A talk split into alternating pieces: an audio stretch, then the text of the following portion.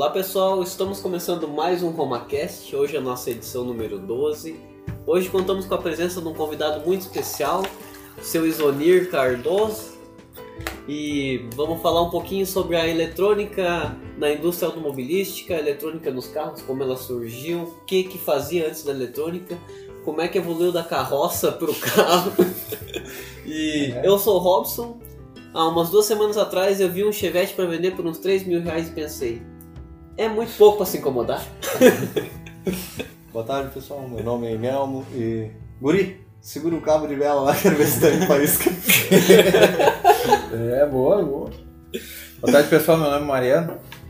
E em tempos de carro, carro elétrico, o Fusca ainda se mantém firme e forte. Ah, apaixonadão, né? Pena que levaram dele. A ferrugem bate na veia. Olá pessoal, eu sou o Luiz e. Ô senhor mecânico, tem como fazer stage 1 no meu Foquinha? o quê? Agora também. Stage 1. Agora Ah, também depois eu vou sabendo. querer, querer saber o que, que é isso. Eu também. Tá. É, isso pra mim também é novidade, né? Bom, meu nome é Isonier e estou participando pela primeira vez aí. Vamos escutar um pouquinho pra gente entrar no ritmo aí e ver como é que vai funcionar a coisa. Então tá beleza. Hoje, hoje nós vamos falar um pouquinho sobre a eletrônica nos carros e como que surgiu essa eletrônica. Na verdade, Zoni, antes de qualquer coisa, eu gostaria que tu se apresentasse um pouquinho pro pessoal e contasse um pouquinho da tua história até, até agora.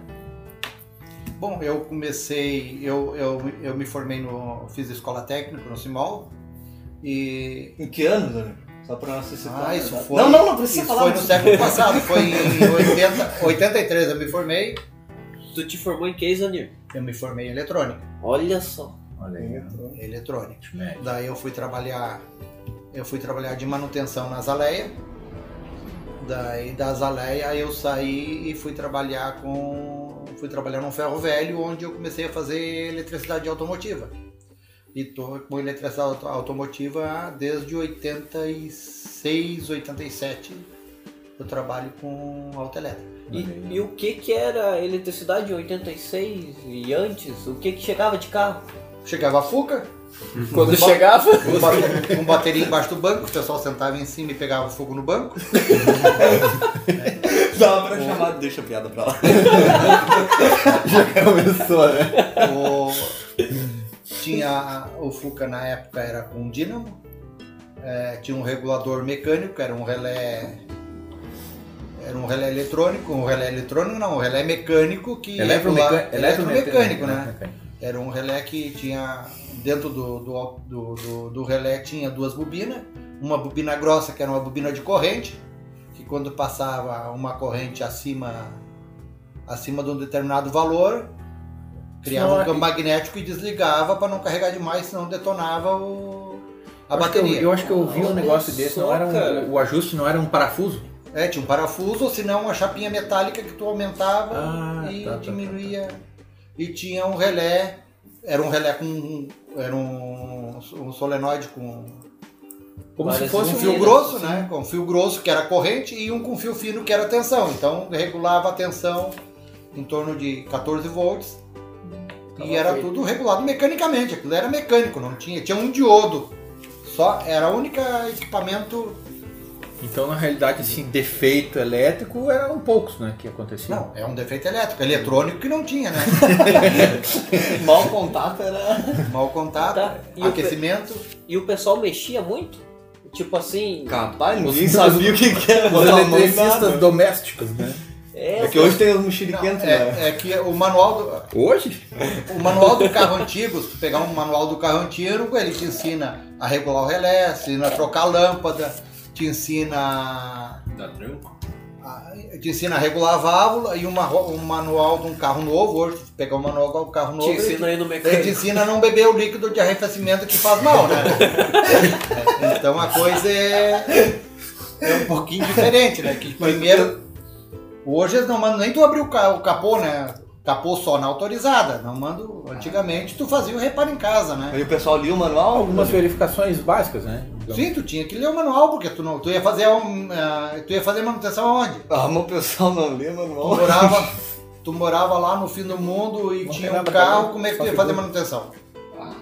Ah, então incentivava uma. É, o manual dos carros antigos ensinava tu a, a consertar. O, a televisão tinha isso também, né, Isonir? Que ela vinha com um esquema elétrico. O Mariano vai poder falar melhor pra nós. É, antigamente. Eu, eu vi alguns, Grudada achei na- muito na legal. lateral. É muito interessante. Mas ó, agora eu me lembrei de uma coisa, né? Eu, eu nunca consegui regular o platinado do meu Fusca, agora eu descobri por quê. Porque eu não tinha um manual. Não tinha manual do Se eu tivesse o manual, eu certamente teria, Teria entendido Mas- como regular. Por que tu não baixou o manual do Fusca? E do- É que na realidade tu nunca vai conseguir regular um platinado porque é um, é um equipamento mecânico no momento que ele começa a. No momento que tu, com- com- que tu regula, ele começa a gastar, já começa a desregular. Então ele nunca vai estar regulado. Meu Deus do Ah, céu, um então paradoxo. É, o cara diz, ah, então já era, já era um golpe. Os caras diziam, vai lá, daí eu regulo pra ti. Então eles não regulavam. Ah, eles botavam um Não, era momentâneo, né? É. É. Que é brincadeira, mas é, na realidade. Até chegar em casa. Não, é porque o, o ajuste, como o Isoneiro comentou, né? Era um ajuste, vai, vai tendo desgaste, né? Ao, ao, ao, É, no momento que tu botou, ele começa a gastar, né? Porque ele é um equipamento, é um E troço tinha um probleminha Ah, do capa aquele condensador, né? Que dava um bico no. É, ele é no o, contato. não, o platinado que dava o bico no platinado. Ah, na, é. na, Sim, sim. na- na- Sim, mas não, não era por causa do, do, do É, condensador que o tava condensador ruim. é tava- pra eliminar o pico, né? Pra não Ah. dar. Ah, Pra não dar entendi, faísca, pra não dar faiscamento. Tipo, que nem quando abre, porque a. É um relé, É, eu, eu não sei se. É um chaveador. Tá sempre batendo. O chaveador É, mecânico. É. Gira e fica chaveando. É, lá o, o platinado, na realidade, ele. A, a bobina tá direto no positivo, né?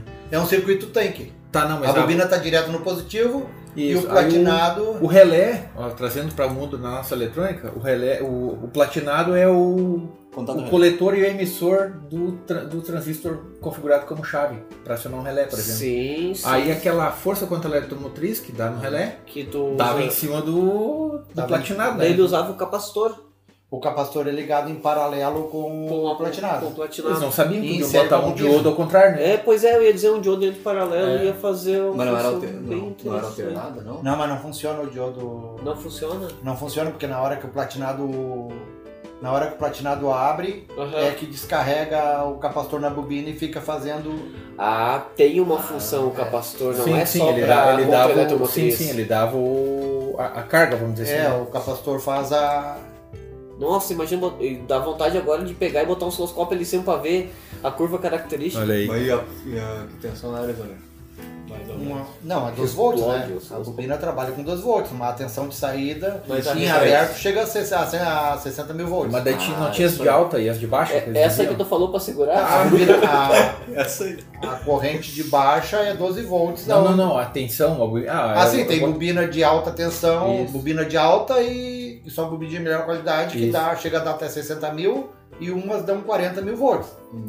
Então, mas normal, normal a bobina funcionando no carro, ela trabalha em 7 mil volts por aí. Sim, sim. Em aberto é que ela. Mas eu tinha um Nossa, Fuscão, esquentava a bobina, apagava, não tinha que esperar esfriar, senão não pegava.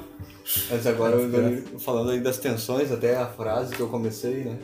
Foi porque eu pensava assim, quando eu comecei a trabalhar com mecânica e borracharia, eu tinha 12 anos, é muito metido e curioso, né? Eu pensava, não, mas a bateria não dá choque, a bateria é a fonte de alimentação principal, não tem nada pra dar choque, uma vez metido. Nunca passou lá em Cazuza? Nossa, o cara a com borracharia 11 do. Nelmo? Pensando do que Nelmo a fonte... Não, borracharia do Nelmo. Não, borracharia lá era do meu tio. Tio era Nelmo? Não. Nelmo. É nessa época que eu comecei a... Selmo. a- a Mas isso, mudando de saco pra mala, então. A fonte de alimentação do carro é a bateria. Eu pensei, né? Eu ficava lá perguntando coisas pros mecânicos. Os mecânicos estavam trabalhando e eu em roda, perguntando coisas, perguntando. Aí eu cheguei à conclusão que a fonte principal era a bateria. Eu, ah, então se a bateria é a fonte principal e não dá choque, nada dá choque. Um dia eu fui mexer no carro ligado, botei a mão no cabo de vela. E tinha outro detalhe, né? Antigamente a bateria servia para duas coisas, né? Servia para o carro e para o rádio. Os caras botavam no carro para carregar. Quando chegava em casa, tirava a bateria e botava no rádio. Olha, isso é interessante. Daí quando ia sair, tinha que empurrar o carro, tinha que puxar Mas tu diz boi, o, o- o rádio não, o rádio do carro. O O rádio, de mesa da que casa, tu usava rádio na mesa. mesa. é. Rádio. O rádio de mesa. Olha só. E eu, meu, meu tio tinha um Jeep E a bateria vivia no rádio. Quando ia pra cidade, uma vez por mês, eles tiravam a bateria, botavam no jipe, puxavam com boi ou com cavalo pra pegar, porque daí a bateria tava descarregada. No rádio ainda funcionava, mas no, jipe não virava rank. Sim. Pior. E- Sim, motor pesadão, certo? Esse negócio de virar rank é, é o que o Luiz tinha comentado, né, Luiz? Ali, que pegar no tranco e tal. Isso, isso. O Monza veio com um manual Pra empurrar? Já vem dizendo pra de empurrar. como dar tranco. Olha Sério? Sério? Mas com essa história de Zonir agora eu queria abrir um parênteses clássico. Mas não podia ser eu e não. Tinha um- não tinha- abrisse uns parentes. Tinha um senhor que era muito meu amigo nessa época aí, que eu tinha uns 12, 13 anos, e ele gostava de me contar umas histórias. O pessoal lá do interior, né, gostava de contar história. Ele tinha, naquela época, eu acho que ele já tinha uns 80. E logo depois ele faleceu, né, seu Mário. Seu Mário, ele tinha uma, uma Não Chevy Brasil qual Mário. 500, eu não lembro muito bem. Chevy 500, é uma Mas Chevy é carro moderno, né? Era- Mas era da década de 50 a caminhonete dele. Aí um dia eu tava conversando com ele, perguntando sobre a caminhonete, né? Como é que era, como é que não era e tal, na época que ele comprou. Aí ele me contou uma história. Que tinha uns conhecidos dele lá, no interior, bem no campo, que tinham comprado um carro, não lembro a marca do carro. E também acabou a bateria, daí eu não sei qual foi o motivo. Não pegava rank. Aí eles pegaram, como o Zanir falou, uma junta de boi, levavam o carro morro acima, chegava e largavam pra pegar no tranco. E passou meio dia nessa função e não pegava o carro, não pegava. Uma hora o cara da junta dos bois foi lá e perguntou pro motorista: Mas escuta aí, que marcha que tu tá no carro, né? E ele, com toda a propriedade, ponto morto. Mas na época, é, o é, material eletrônico era muito caro. Um- qualquer um regulador, qualquer um serviço eletrônico, elétrico no carro era caríssimo para fazer. E tu não achava gente para fazer. Tá, e, e tinha. o- E como começou essa parte elétrica no carro? O que, que foi os primeiros carros que tu pegou que tinham componentes elétricos? O que, que eram esses componentes?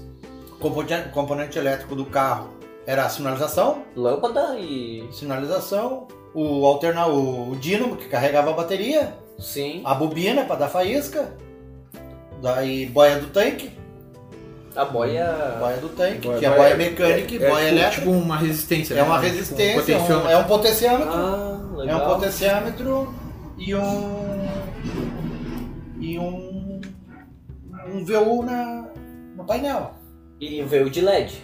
Não, não, Não, VU, de LED. de LED. Uau, eu já Não, não, não, um aparelho Tipo um bobina, de- tipo, tipo um miliamperímetro. um assim, miliamperímetro de Ah, tá. bobina móvel, aquela do bobina. analógico ali, o do Analógico, né? multímetro Ah, analógico. galvanômetro? É, isso. Então, A rank é- tinha muito carro que não tinha rank, né? Tinha carro que já era manivela, né? Os primeiros modelos Isso, era tu manivela. chegou a pegar carro a manivela pra fazer? Sim, não, não cheguei a trabalhar. Eu andei, eu tive na nossa família nós tinha carro a manivela, Aham. que não tinha motor de partida. Olha só. É, eu nunca vi um desse, eu queria ter curiosidade. Ô Zé, nessa época esses carros manivela não tinha alguns que a bateria era tensão menor do que 12? Era 6 volts, era a tensão inicial era 6 volts. Olha aí. Era 6 volts a Ah, e civil e 6 24 volts militar. Ah. Todo veículo militar era 24 volts. Porque o militar ele usava o o dínamo do, do, do veículo para funcionar o rádio e o acampamento. Ah. Todo carro militar tem a tomada de 24 volts que é para ti a- então ele tinha que, na realidade, ter energia além da necessária do carro. é, né? além da Pra- necessária. Muito interessante. E Bom. queimava uma lâmpada, tinha que procurar na cidade vizinha e vir pra cidade. E era a lâmpada incandescente, aquilo ali. Hoje, hoje tu pega uma lâmpada antiga, liga ela, tu diz, como é que isso aí clareava na época? Porque era uma luzinha amarela. Mas Tu ah, não acredita que aquilo não clareava nada, né? Uma lâmpada era 35 watts, 55 watts, mas não chega nem perto de uma lâmpada de, de xenon, uma lâmpada de. Essas normais que tu compra de carro aí, que É, tipo uma 55 watts. Tá, mas é tipo, é... Ela é, o que? É biodo, é, É biodo? é biodo. O grau térmico dela é. chega a 5 mil, 7 mil. Vai bastante. é, e a outra, uma lâmpada comum incandescente, é 2 mil. Sim, grau sim por isso tu vê hoje... Ela chega bem pertinho do vermelho, então é mais calor do que. Sim, sim, sim. mais em, é, infravermelho do que ultravioleta. Hoje está mais perto do ultravioleta, daí ela, ela clareia muito mais, né? Não gera calor. Ah, agora mas o Robson levantou essa questão do, da lâmpada, mas ô Zanini, me corrija se eu estiver errado, mas pelo que eu tenho uma percepção, eu tive uma Belina. Eu tive uma Belina, não queimava nunca a lâmpada. De vez em quando tava apagada, ia lá e dava um tapão acendia de novo. Hoje em dia parece que os carros queimam lâmpada com muito mais frequência do que antigamente. Eu não sei se isso é uma impressão ou realmente é. Hoje está queimando, mas é por causa da qualidade do material, né? Ah, Mas isso é que nem os componentes eletrônicos de hoje em dia. É, uma hoje é a qualidade do porcaria. material. Se tu pegar uma lâmpada de boa qualidade, ela vai durar. Agora, tu pega uma lâmpada fabricação Tá, sem mas, qualidade nenhuma, ela não dura. mas uma dica então, Isonir, pra quem tá nos escutando. Sempre que eu vou comprar lâmpada, o pessoal diz pra eu comprar Philips. Ainda é Philips? Ainda é Philips. Ah, olha só, isso Tá, é e daí uma coisa que é outra coisa que. Ainda são qualidade boa. Olha só, eu tava agora, duas semanas atrás, tava indo pro litoral. E aí, certo momento, eu me dei conta que tava com o farol queimado. Né, Daí, bom, eu tava ali em Santo Antônio, né, a caminho da, da RS-30. No meio do nada, né, vão ter que ir até a cidade pra... Entrei na cidade pra... Parei numa, numa, tele- numa loja de peças, de, de carro. E comprei duas lâmpadas. E substituí as duas. Aí, eu, aí é uma, uma coisa assim que eu particularmente talvez esteja errado, mas por exemplo, tinha uma lâmpada queimada. tá? Eu troquei as duas. Por que, que eu troquei as duas? Porque quando eu ligo o farol eu não consigo ligar uma só, eu ligo as duas. Então se é aquela que eu não trocar, se ela não queimou, ela está na iminência de queimar. Eu estaria certo ou errado? Não, não, não estaria certo, porque o que, que, é- o que, que a, a lâmpada ela queima por trepidação, ela não queima. É muito difícil da lâmpada do carro queimar por tensão.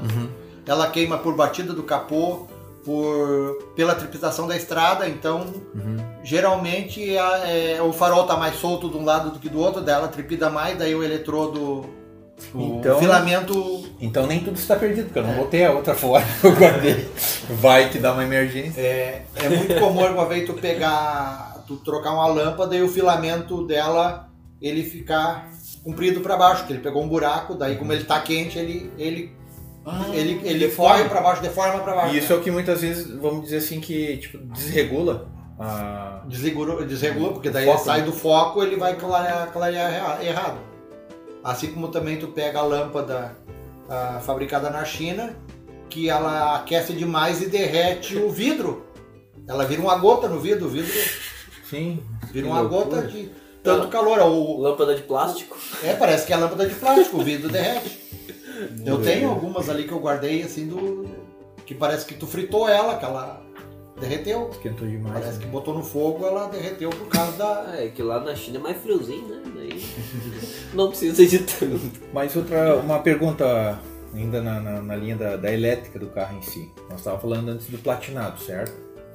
Isso era, vamos dizer então, meados de 85, 90. Mas é tão recente assim. Não, é antes, antes do platinado é da década de 70. Porque olha só, Ah, tá. A primeira, a primeira ignição eletrônica assistida no Brasil, a, é aquela o caixinha. sistema de ignição, que é a caixinha, que aquela era só o caixinha da- ali, Isso, isso, isso. isso ali veio em 80, né? Tá, o que que é a caixinha? que Vocês estão A falando? caixinha. A caixinha é um transistor, é um 3055 Ah, que chaveava no lugar do platinado, né? A Que é Belina o- tem, né, Janeiro? A Belina tem, 79 O meu Fusca veio, também 70, tinha. né? 80. O meu Fusca. Eu mandei botar esse É. negócio, né? Olha aí. não, mas eu vi tu fazendo uma vez. Sim, eu tentei fazer, mas Pegou não fogo. deu muito certo. não, porque eu tava assim, ó. Quando eu sentei no banco, pegou fogo na bateria. Não, Eu Mas o que, que eu tinha 80, pra fazer, né? Não tem nada a perder, vamos testar, né? em 84, 80, e- 85 eu tinha, eu botei no meu Fusca, eu botei uma ignição indutiva que eu mesmo fabriquei.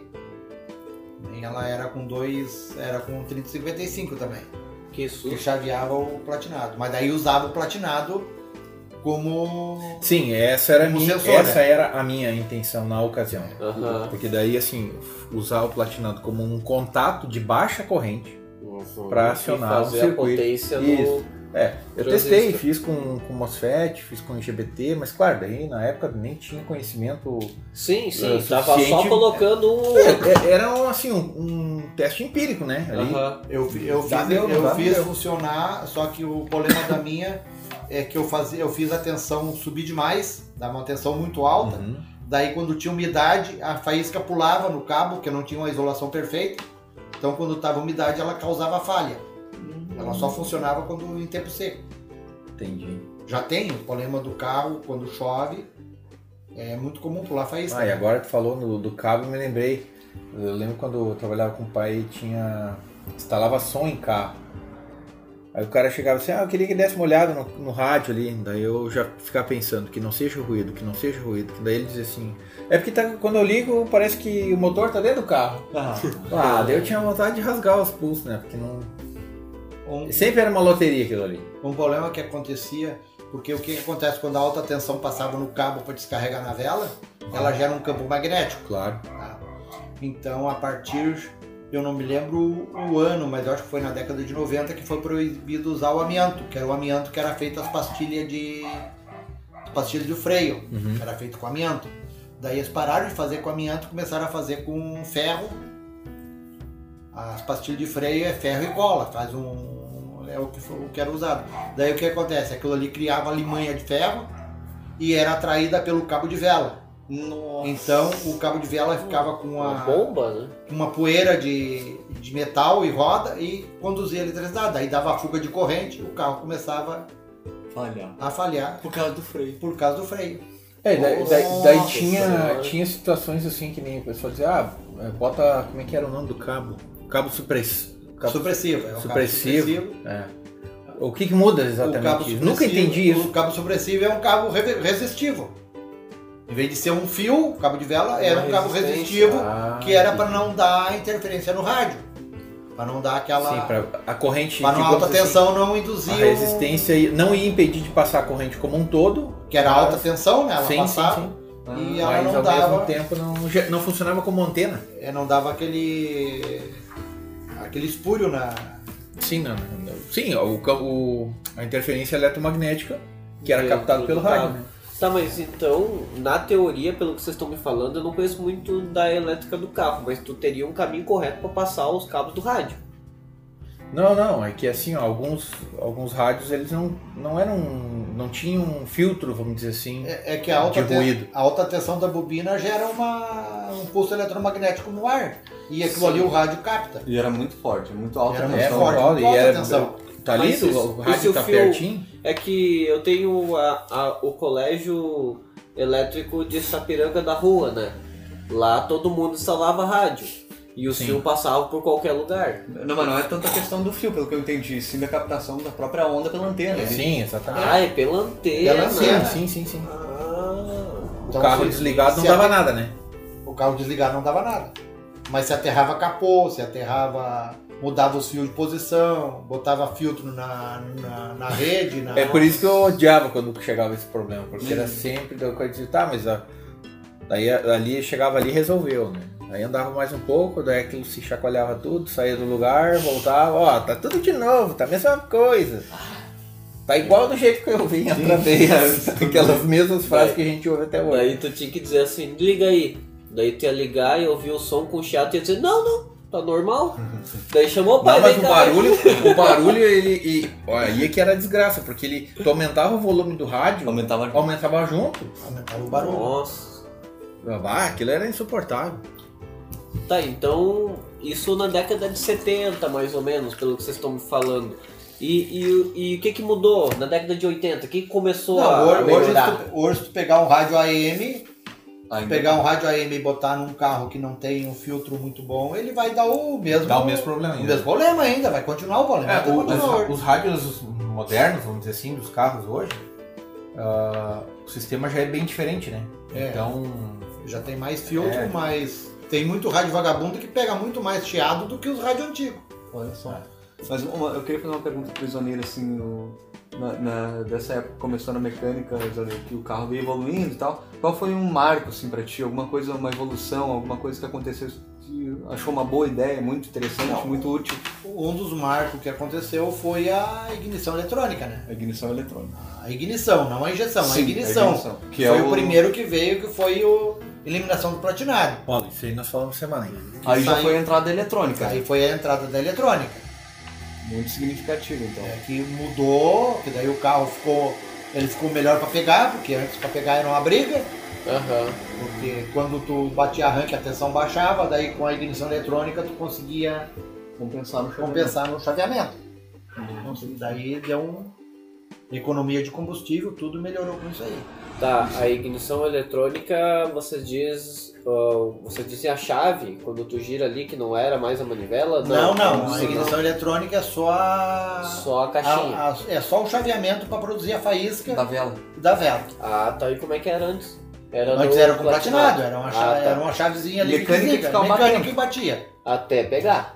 Ficava, não, depois que pegava, continuava batendo pra tirar Continuava batendo sempre, ficava girando, Ah, sempre sempre, batendo. sempre com faísca. Sim, é. E o platinado ainda tinha um detalhe, quando tu aumentava muito a rotação, ele dá o repique, né? Porque é um ferro contra ferro, daí Sim. ele, Ah, ele repicava, ele não conseguia ferro, ele batia, que nem tu largar uma esferinha num ferro, ela pica, Ah, né? o balsing, o feito de, bal, de balsing, também é o...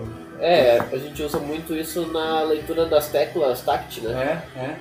Daí ele dava repicado e não dava uma faísca perfeita. Então o carro, quando tu acelerava demais, ele perdia eficiência porque o platinado não, Não acompanhava. não acompanhava ele. Isso aí é uma coisa que a ignição também, Também resolveu. também, a- também E resolveu. um segundo marco, então, né? Esse não... Daí o segundo marco é a injeção eletrônica. Ah, injeção Injeção Ah, mas daí, daí é um grande salto, É, né? foi um salto muito grande. Nossa, é um salto imenso pelo que eu posso imaginar, assim, do pouco que eu conheço. E, mas tem vários fatores que, que foram mudando, né? Que a própria mecânica, a própria. ah, o motor foi evoluindo, né? Eles foram mudando o sistema de compressão, a maneira como tu- a válvula fecha, abre, tudo isso aí não é a mesma coisa do, que do, do primeiro carro que era, do, do, do pistão. A válvula fechava quando o pistão chegava embaixo, hoje já não fecha mais assim, é totalmente. O, conceito do motor hoje é diferente do conceito do motor da época. Ah, Tá. então a mecânica evoluiu A junto. mecânica evoluiu junto. né? Precisa acompanhar, né? É, eu acho que até principalmente pela questão do, do consumo, né? A, a precisão da a faísca no momento exato, pela, pelo desempenho do motor, uma, Antes, antes o pistão chegava, quando o pistão chegava embaixo, ele fechava as válvulas e subia pressionando já para dar, dar compressão. Aham. Hoje o pistão chega embaixo, ele sobe, ele sobe 30% antes de, antes de começar a fechar as válvulas.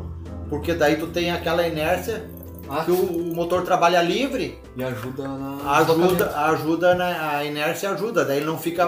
Porque no momento que tu fechou as válvulas, ele começa a dar pressão Sim. e começa a travar. E já pesa, né? Já pesa. Então aumentaria o consumo, digamos. digamos Daí assim. aumentaria o consumo. Então eles perdem 30% de, poten de, de compressão, mas no final das contas eles ganham muito mais em potência, em economia do que.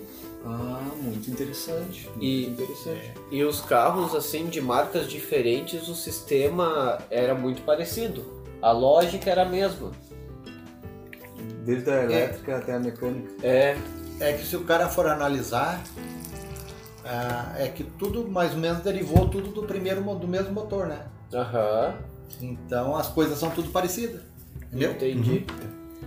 Entendi. É que se o cara for, anali- ah, se o cara for analisar os carros que nós temos hoje, os- o, o- o- tudo derivou praticamente da, da GM, da Ford, da Chrysler. Aham. O, Ford T. o, o engenheiro da Ford era um tal de Dodge, né? E o engenheiro da, da GM era um tal de, um tal de Chrysler.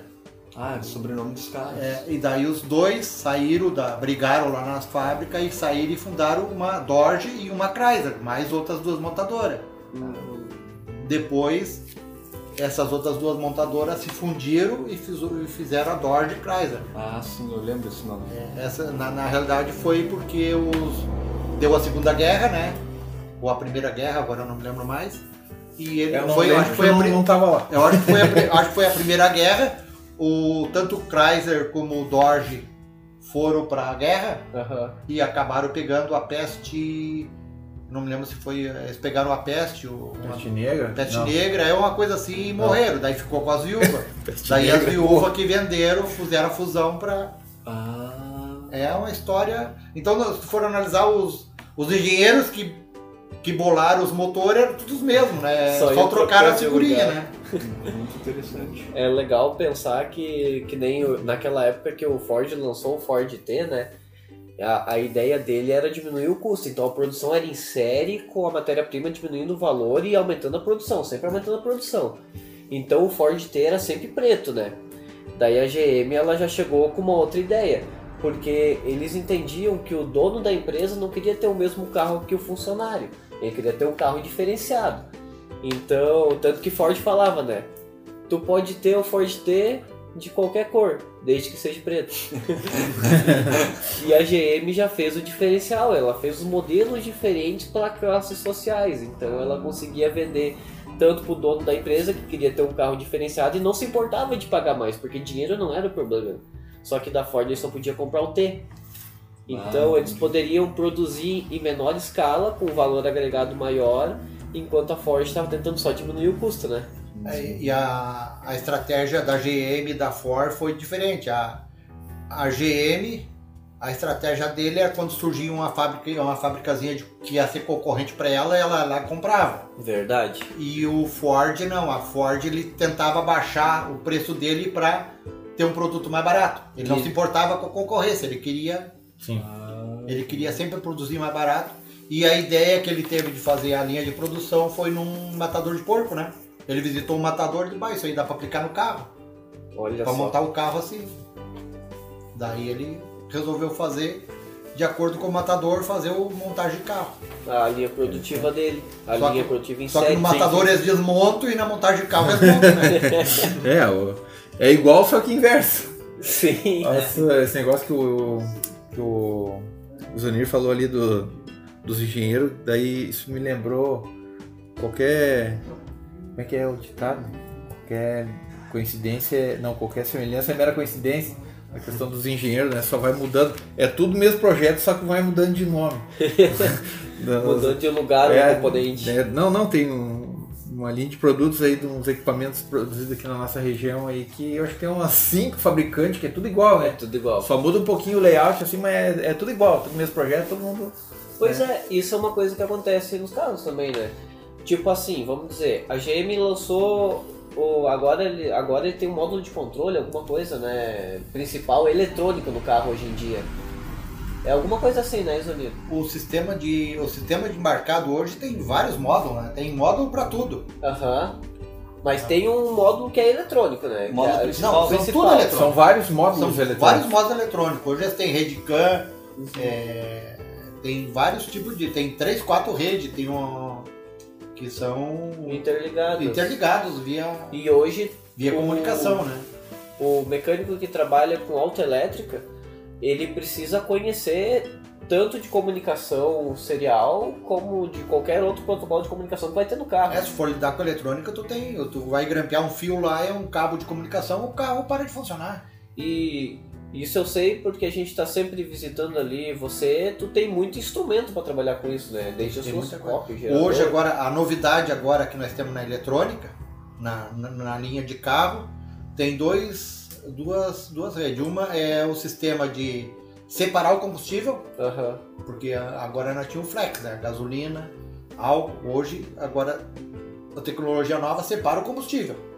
Ele tem um filtro que separa o álcool da gasolina, que é para queimar um ou outro, que daí tu tem mais rendimento se tu queimar só gasolina ou se tu queimar só o álcool. Então tem um equipamento que separa, eletrônico, vai separar Olha só. o álcool da gasolina.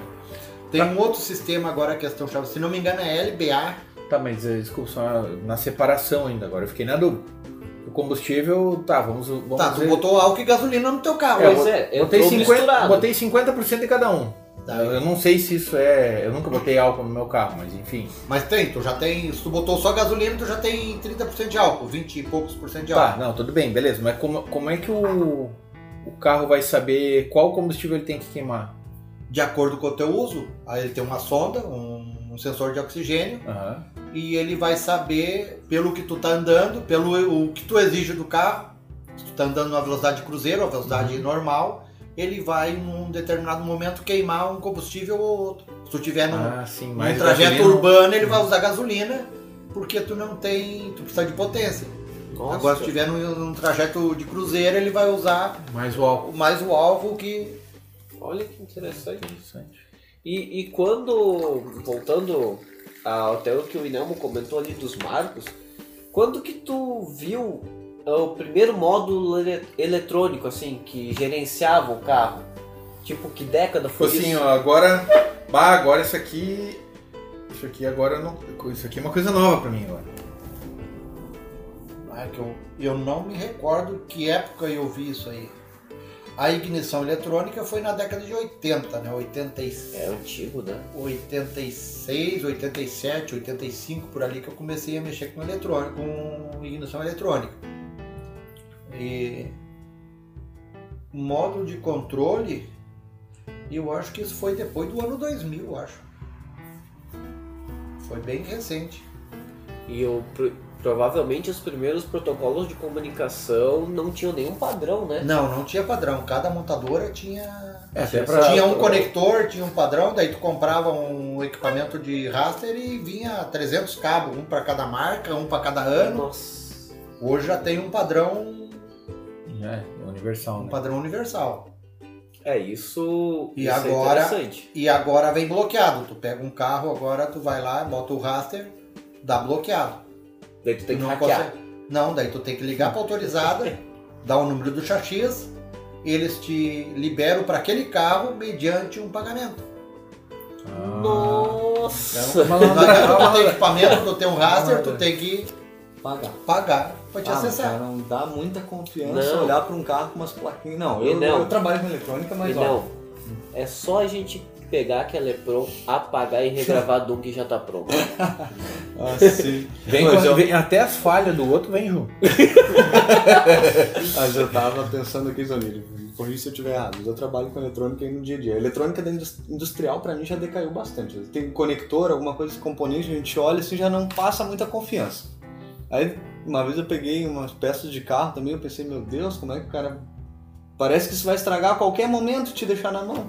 Nem E pega. a confiança, a confiabilidade é, é mantida Eu, ou. eu acho que a confiabilidade do, de um veículo eletrônico é muito maior do que um, que um sistema antigo, um sistema eletromecânico.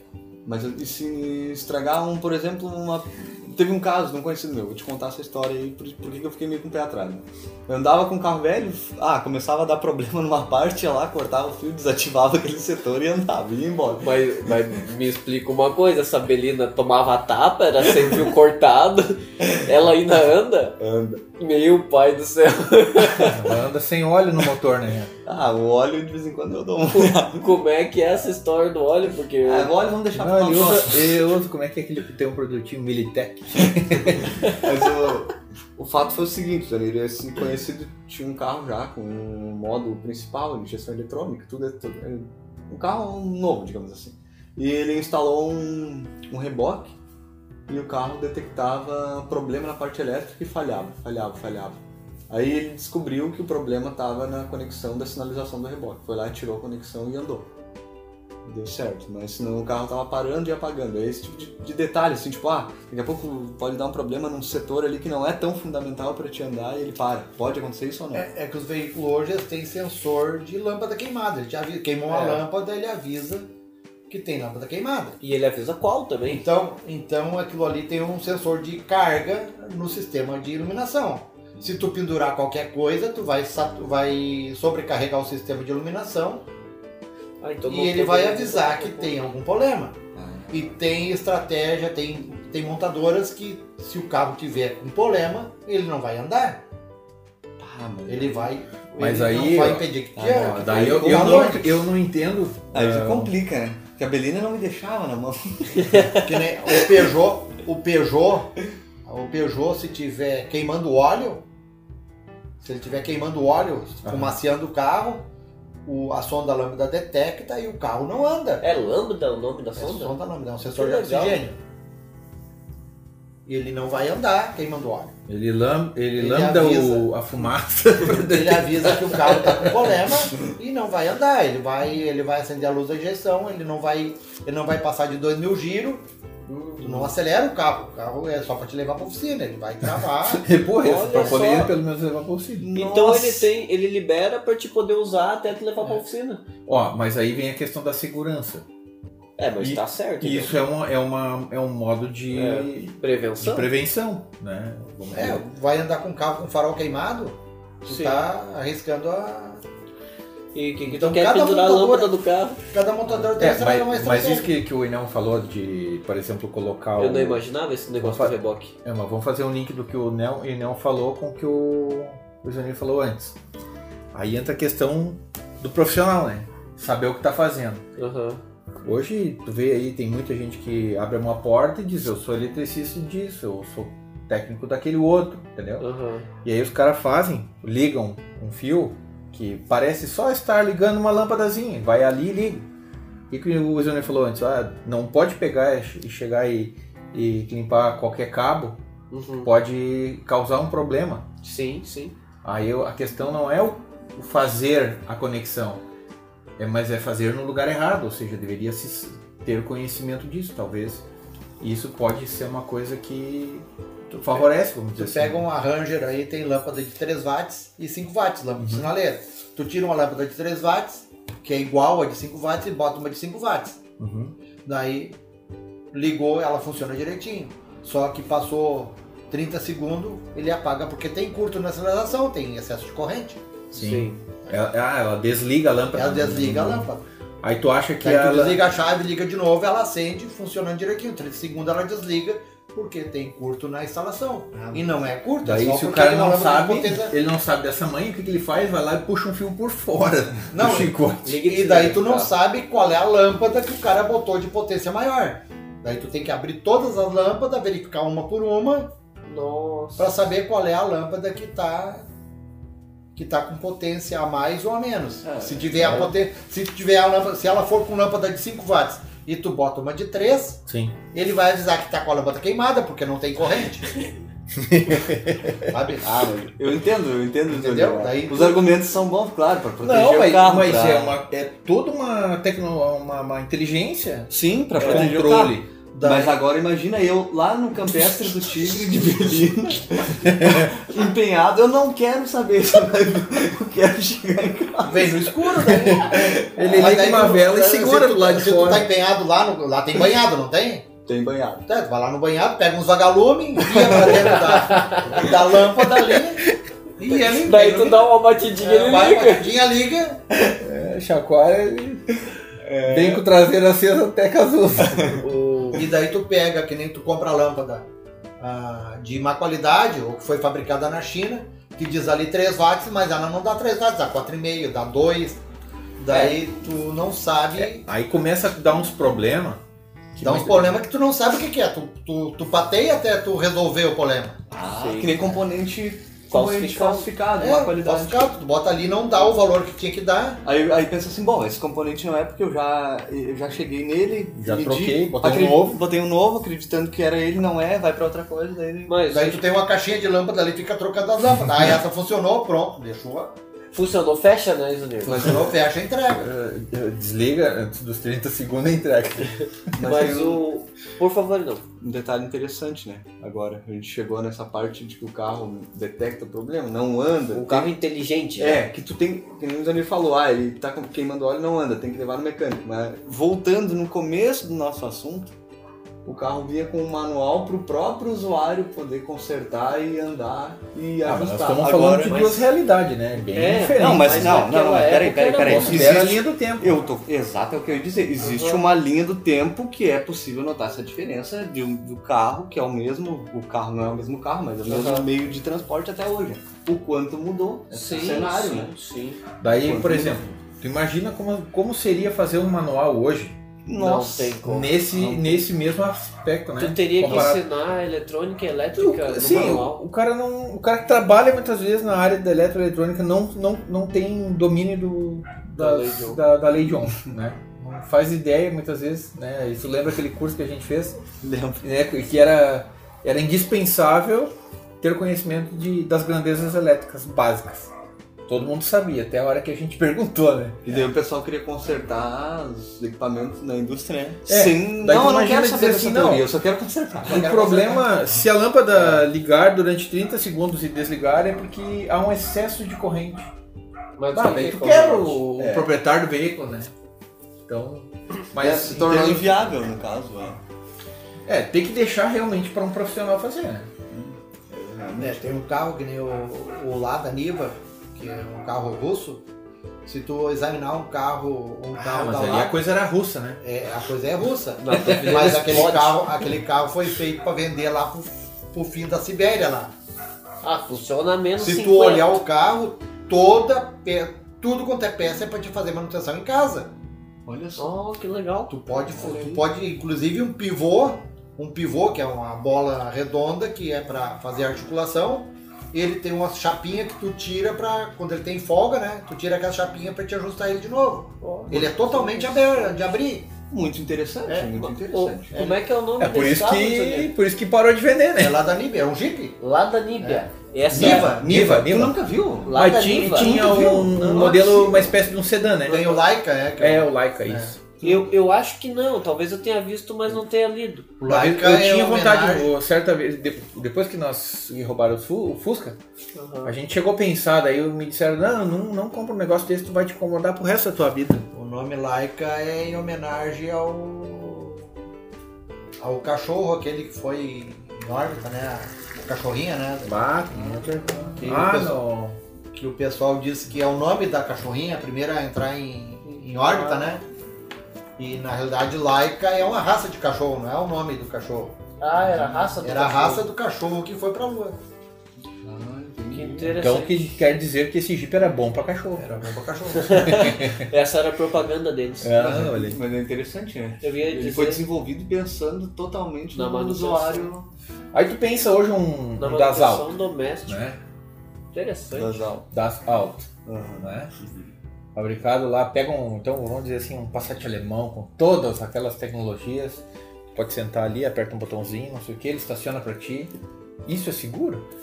Isso que eu ia dizer, eu não confio nisso. Mas é isso que eu tô falando. Porque eu trabalho com eletrônica, eu sei que aquilo pode falhar e pegar e me dar no meio do poste. Mas por isso que eu perguntei aquela hora. E daí o Zonir me disse que hoje é mais confiável do que antigamente. Ó. Agora eu nem sei mais o que pensar. Não, Não, mas eu, vai. eu já, eu já vou deixar o Isonir defender o ponto de vista dele, mas cara, isso é Skynet. Quando o carro perceber que o problema dele são os humanos, ele vai se destruir pra Ele vai abrir a porta e jogar o motorista do lado. Sai fora, meu. Tá me enchendo o saco aqui, joga fora o motorista e vai sozinho, né? É que tem muitos protocolos de segurança. Hoje tu com eletrônica tu consegue fazer, Ah, muito bom. tu consegue fazer muitos protocolos para segurar, para proteger o, O usuário. o usuário. Aí nós temos ainda as três leis da robótica. Mas aquela empresa que tá fazendo aqueles robozinhos que o cara dá um chute no robô, ele cai no chão e levanta de novo. Não vou falar o nome da empresa, mas É, vai. mas com os dias eles treinam o, o robozinho pra voltar e te fincar a mão na orelha. aí cru- cruza com a inteligência artificial e os carros já estão andando sozinhos. Sim, na Califórnia tá liberado já, né? Na Califórnia pode a- já pode o, o, carro o autônomo. carro autônomo já funcionar, né? Olha, Olha aí. A Oh. Tesla tá, com- já tá com, com, com totalmente autônomo deles. cara, eu, eu acho Quando é que será que essa tecnologia chega em Taquara? Ah, mas isso vem rápido. Hoje em dia tudo é rápido, né? É, isso é verdade. tu, Só tu que não vê ali é naquele alto, vídeo que né? a gente viu, 200 anos representam 2 segundos, então é realmente rápido. O William não tava aí. não Ah, é verdade. Não tava. Aí tu vê ali 200 anos, a, o que mudou da tecnologia foi dos 20 anos para cá. Sim. Sim, Então sim. cada vez vai acelerando mais a tecnologia. É, Então, é, é já- uma exponencial, né? é, então eu já colocando daqui a 5 anos o que, que vai mudar. Daqui, principalmente na eletrônica embarcada. no- Sim, sim. isso vai mudar muita coisa. E os protocolos de proteção para os carros, é que nem tu falou. Agora tu precisa pegar uma autorização da fábrica para fazer a Pra manutenção. te entrar Ou no- seja, tudo que a gente conhece hoje, muito provavelmente daqui a 5 anos vai estar completamente obsoleto, talvez. né? Porque hoje, É. até, até abrir a porta do carro, é um comando da central. Ah, Até abrir a porta é o comando da central hoje. isso aí pra ficar trancado de fora do carro. Então, É, é, é, tem alguns carros que. ah, limpar, ligar, levantar vidro é um comando da central. Tu manda, tu apertou o botão para levantar o vidro, ele manda para central. A central vai levantar o vidro se ela não tiver outra prioridade na frente. Ô, ô Isanir, deixa eu te Ah, perguntar. mas eu ainda tô, mas eu Se não mudo na minha Se cabeça. tu estiver acelerando o carro, ela não vai levantar o vidro, ela vai dar um tempinho para depois levantar o vidro. Às vezes a gente não percebe, né? É, é muito rápido. e fica aí, ali mas- pedalando no É um botãozinho, né? Não, tu não chega a notar, mas Não, ele é por causa da primeira velocidade, a primeira a primeira coisa que ela vai fazer, ela recebeu uma informação para levantar o vidro e outra para te acelerar o carro. Ela primeiro vai acelerar, depois que ela vai levantar o vidro. Ah, tipo, a prioridade. Então tinha que- prioridade opções é no primeiro- computador. Então tinha que aumentar o processamento dos carros, porque daí faria mais rápido. Ah, mas de repente, ainda além de ser rápido, ainda tem a prioridade, talvez é isso. Sim, sim. Nem a- dê pra Mas- perceber. É, mas uma coisa. O freio deve ser uma das principais, né? Se tu pisou ali, normalmente tu pisa com tudo, né?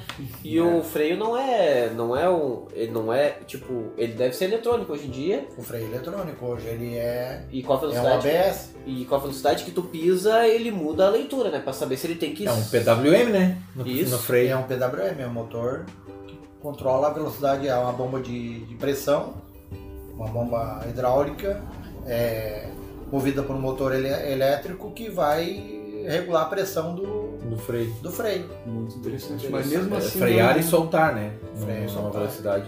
Mas no dia de hoje eu, eu ainda tô mais pra comprar meu Não, e, charger. e- e aqui, ó, tu quer ver é, Ah, o sistema de, de, como é que, de compensação, né? De tração pra curva e tal. Outro dia eu tava. A, a última vez que eu fui, que levei o carro assim pra revisão na concessionária, eu- Deixa eu Pode falar uma falar. coisinha do teu Voyage. Esses tempos eu fui fazer uma assistência com Voyage do Mariano. O negócio começou a chover, ligou sozinho o, limpador. Eu pensei, meu Deus do céu, É um relativo. mas que beleza. Mas, mas isso é que tu tem as mãos muito grandes, tu bateu na chave seta eu fui ali, fazer a curva. na chave do limpador foi fazer a curva ali.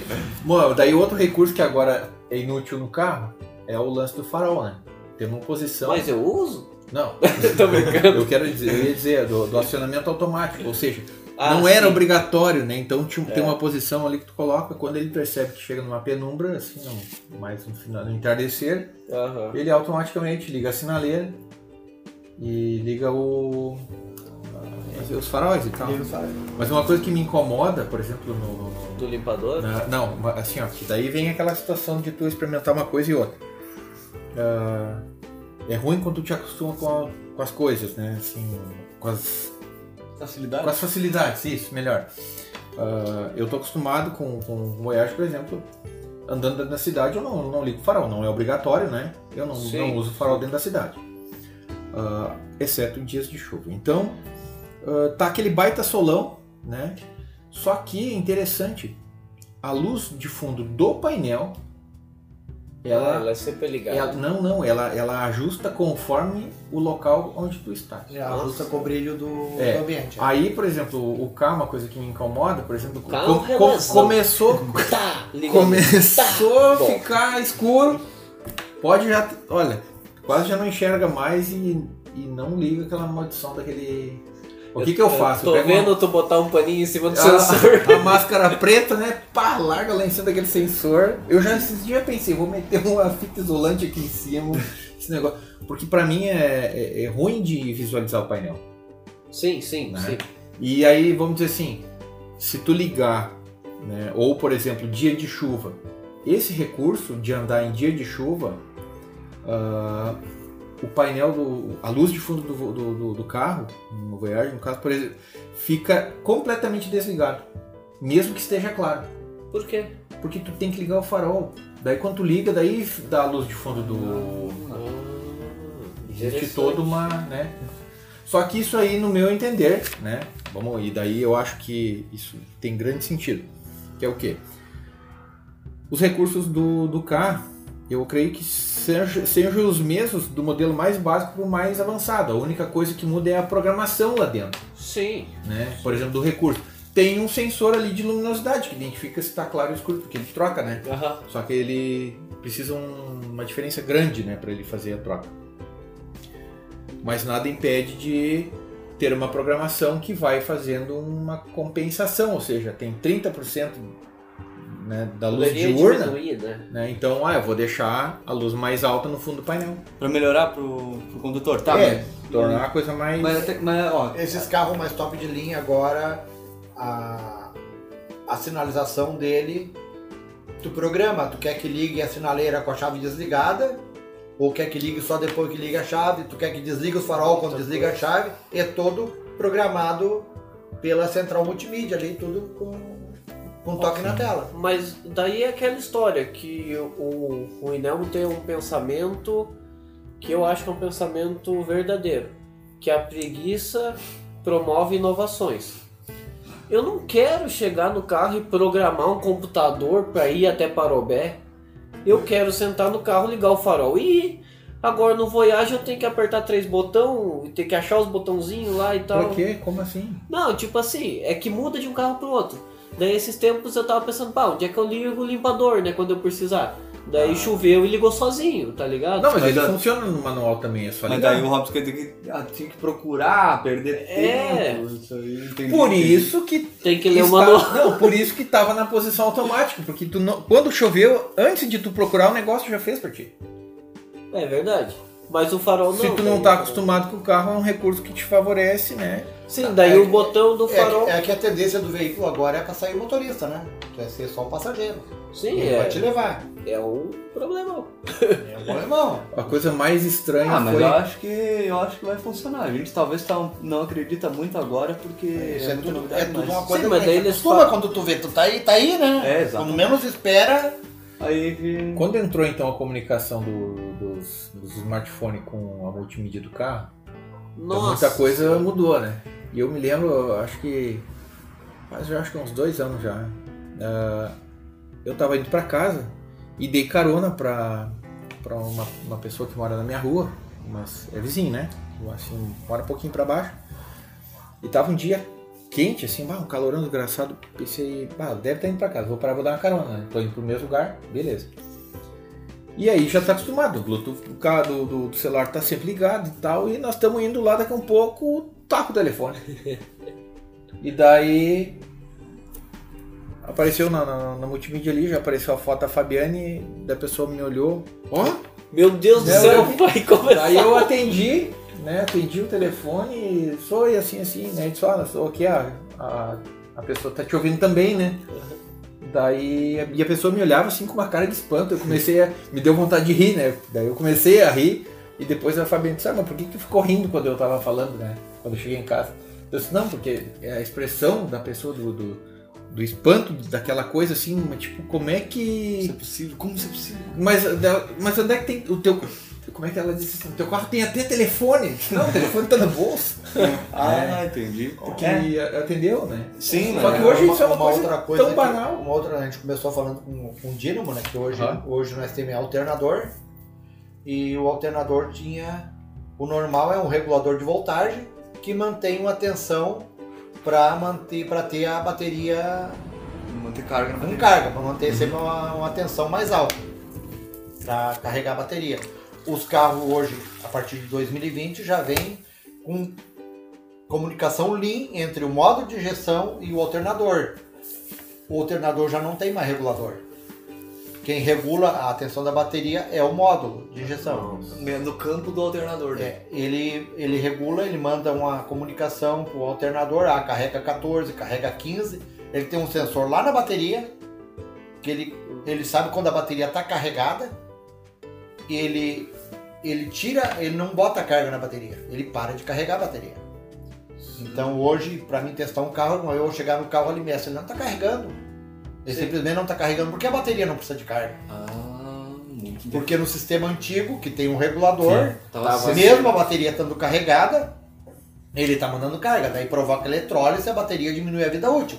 Dura mais É, a. no caso, agora não, ele para de carregar, porque não necessita de carga, Isso agora eu fiquei, fiquei ele, dá, ele, lá- ele fornece energia sob demanda para o sistema do carro. Muito bom. E daí, nesse, em- em conse- consequentemente, não acaba também diminuindo o esforço, o peso do motor? Porque Diminui, diminui a potência do motor. é um, um item a menos para É. E tem um outro detalhe, ele mantém a temperatura, mantém antes a, a- a voltagem variava de 13 a 14. Tu tava acelerava o carro, mudava. Hoje não, tu pega um carro é parelha aquela tensão, É, não isso muda. me lembra que Porque tempo- o que que acontece? Um bico de injeção ou um sistema, se tu tiver uma variação de, de tensão, tu vai ter uma variação no sensor também. Sim. Então agora a tensão é perfeita, não muda, é sempre aquela tensão. Ele vai regular a tensão no sistema igual. Isso me lembra do tempo que eu tinha o Fusca, então. E eu fiquei com o carro três anos antes de roubarem, né? e eu precisei botar duas baterias. Precisei, ah, estragou? Era um ônibus o Fusca, né? Não, não, mas o não, ah, claro, substituía, né? Sim, sim. Troquei, estragou, troquei, estragou. E eu me incomodava com aquilo, ficava pensando, porra, mas não, não dura nada, né? E agora, por exemplo, o carro da minha esposa ah, ainda tá com a bateria original. Nossa. Até a própria bateria hoje é construção diferente. Porque antigamente nós tínhamos um alternador, ele carregava 35 amperes, 65 amperes. E uma bateria, se tu botar 35 amperes, 65 amperes, tu largar na bateria, ela vai carregar normal. Agora tu pega uma bateria e larga um alternador de 180, 120 amperes numa bateria, a corrente é muito maior do que a bateria suporta, ela vai explodir na hora. Então tu tem que botar, um, tu tem que achar uma solução para a bateria não, não absorver aquela corrente.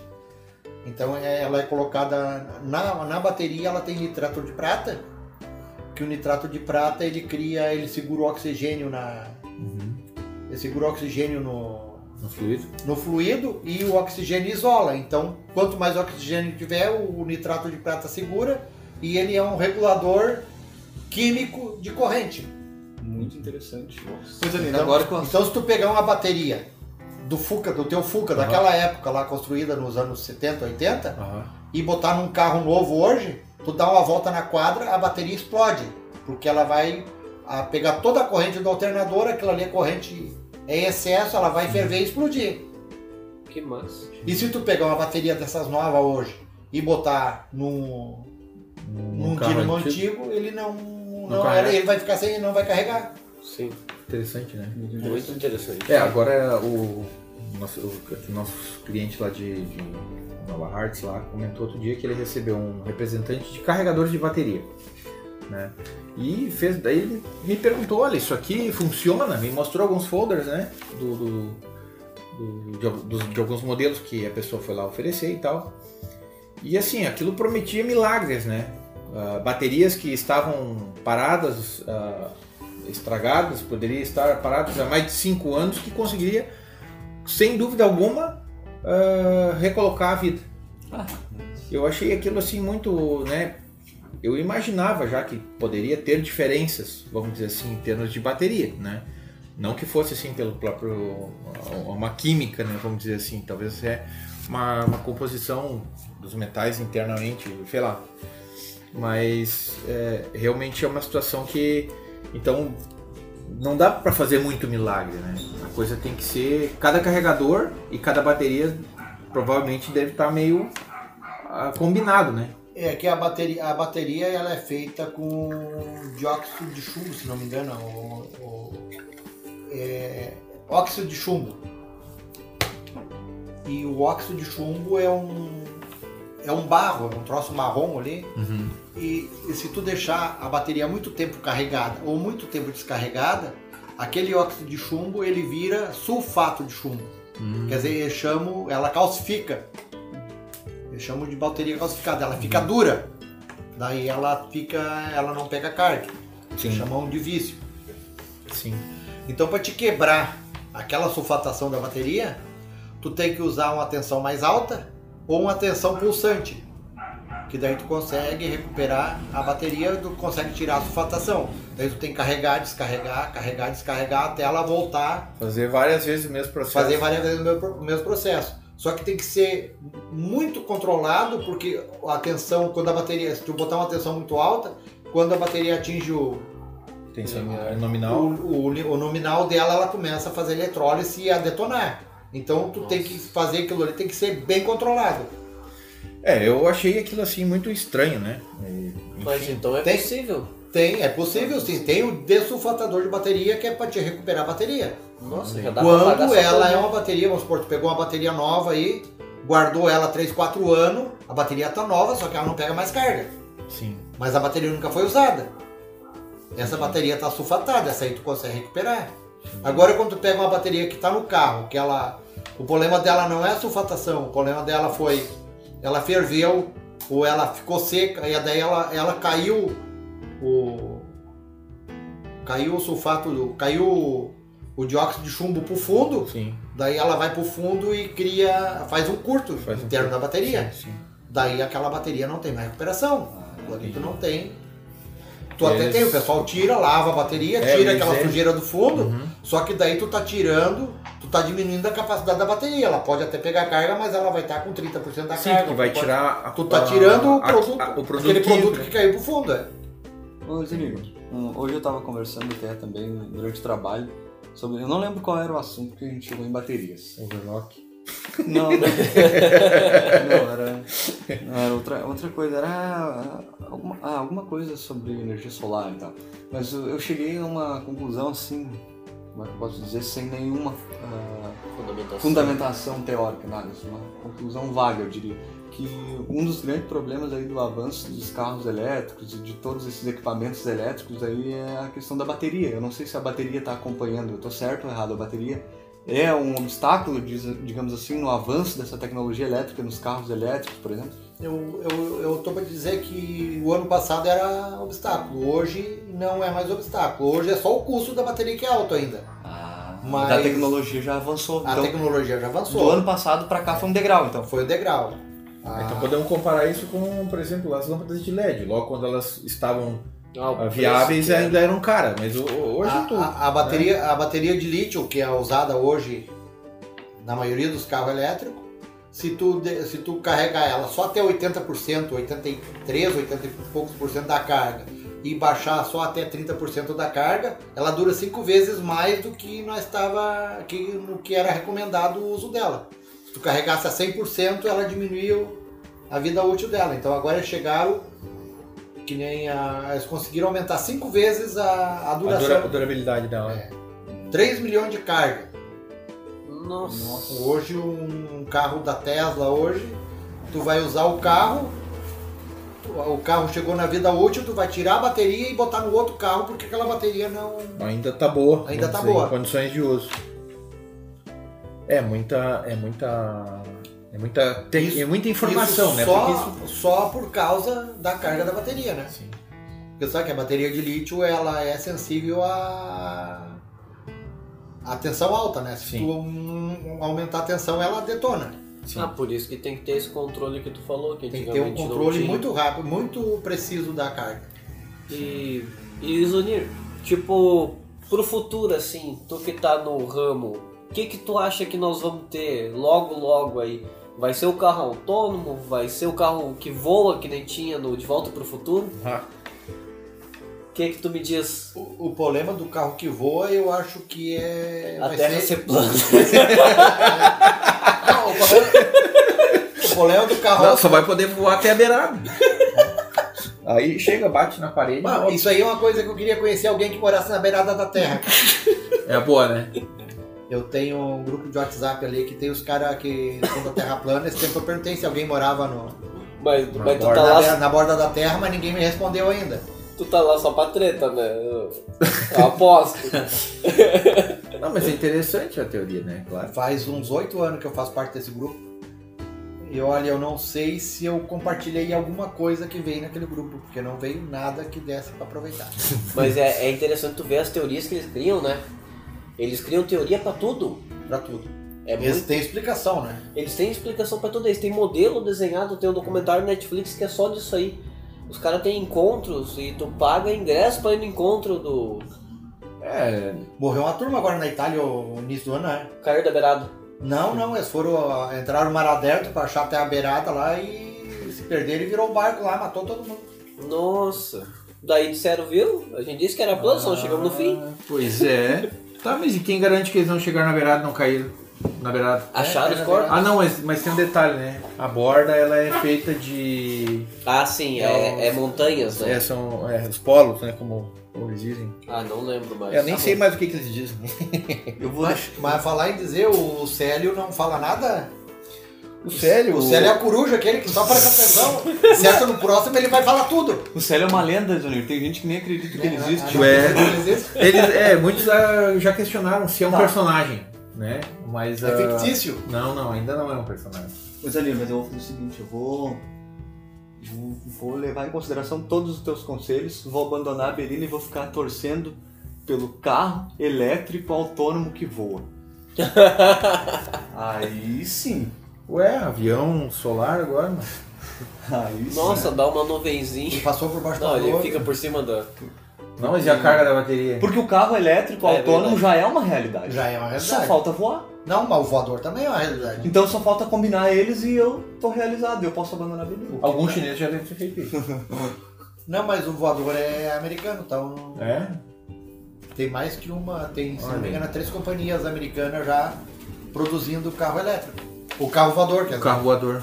Olha só. Então tu diria que esse é o teu palpite de futuro que vai chegar mais perto. Não, eu acho que o carro voador vai ser bem mais demorado. O autônomo vai vir logo. É, eu O acho que autônomo- essa questão do, de voar é Porque um... as normas de segurança vai ser. Os governos vão demorar para Sim, sim. É, o, liberar. o que que o que que eu acho, né? Vamos dizer assim, o que que eu acredito, melhor dizendo, ah, que a necessidade de, vamos dizer assim, de que como um dia me perguntaram, tá, mas como é que tu que trabalha com esse negócio dos aviões aí, como é que como é que ele, como é que eles sabem para onde que eles têm que ir? Isso é, existe uma aerovia, né? É- é- não é visível, Os corredores aéreos, né? Exatamente, mas os instrumentos do, da aeronave indicam e te mostram aonde tu estás. Né? Tá, então as rotas. Eu vou perguntar uma coisa muito Sim. idiota que eu não conheço. As rotas são sempre as mesmas porque existe uma aerovia. É, a aerovia o que, que é? Tu imagina que uma rota, né? Aham. Uma rota, uma, uma programação, vamos dizer assim, ela. Uma comparação assim, bem simples. É como se fossem as estradas, certo? Sim, sim. é o Porém- eu pensei. Em camadas, né? Vamos Alturas. imaginar assim, isso, vamos dizer assim, ó, eu vou sair de Itaquara e vou até Porto Alegre, Aham. certo? Eu posso ir por ah, aqui, pegar a estrada vai Santo Antônio, ir pela, pela 290 e chega a Porto Alegre. Ou eu posso ir aqui pela, pela, pela RS20, né? Passa Gravataí, Cachoeirinha, chego né, em Porto Alegre. Posso ir pela, pela 239, 116, são três caminhos, no mesmo nível. Aham. Vamos imaginar que nós poderíamos ter três caminhos diferentes, mas poderia ainda ter num segundo nível, né, Mais três caminhos. mais três caminhos. Mais. E em outra em outra camada, isso isso se dá em função das altitudes. Sim, imaginei. Mas tem uma grande diferença das estradas, eu acho, tá? Eu vou falar e tu me diz se eu estou certo. O voo, tu sempre tem que informar qual via tu tá pegando e a tua altitude. eu acho. É, eu não, assim, não, não sou piloto e não tenho muita noção disso, mas Aham. do, do pouco que eu tive que estudar com relação aos instrumentos que fornecem essas informações, ah, é justamente isso, para que haja uma organização e uma segurança do negócio. Sim, Quando sim. tu vai, tu precisa fazer elaborar o plano de voo e informar. E tu tem que seguir aquilo à risca. E provavelmente responsabilidade do piloto. Sim, claro. E aí é onde que tu tem instrumentos que conseguem, ah, vamos dizer assim, detectar, né? Ah, tu, tu faz um plano de voo e à medida que tu não segue aquele plano, isso fica registrado Aham. na aeronave. Os instrumentos de solo conseguem detectar alguma coisa com relação a isso. Enfim, é, existe toda uma segurança. Mas vamos pensar assim, ó.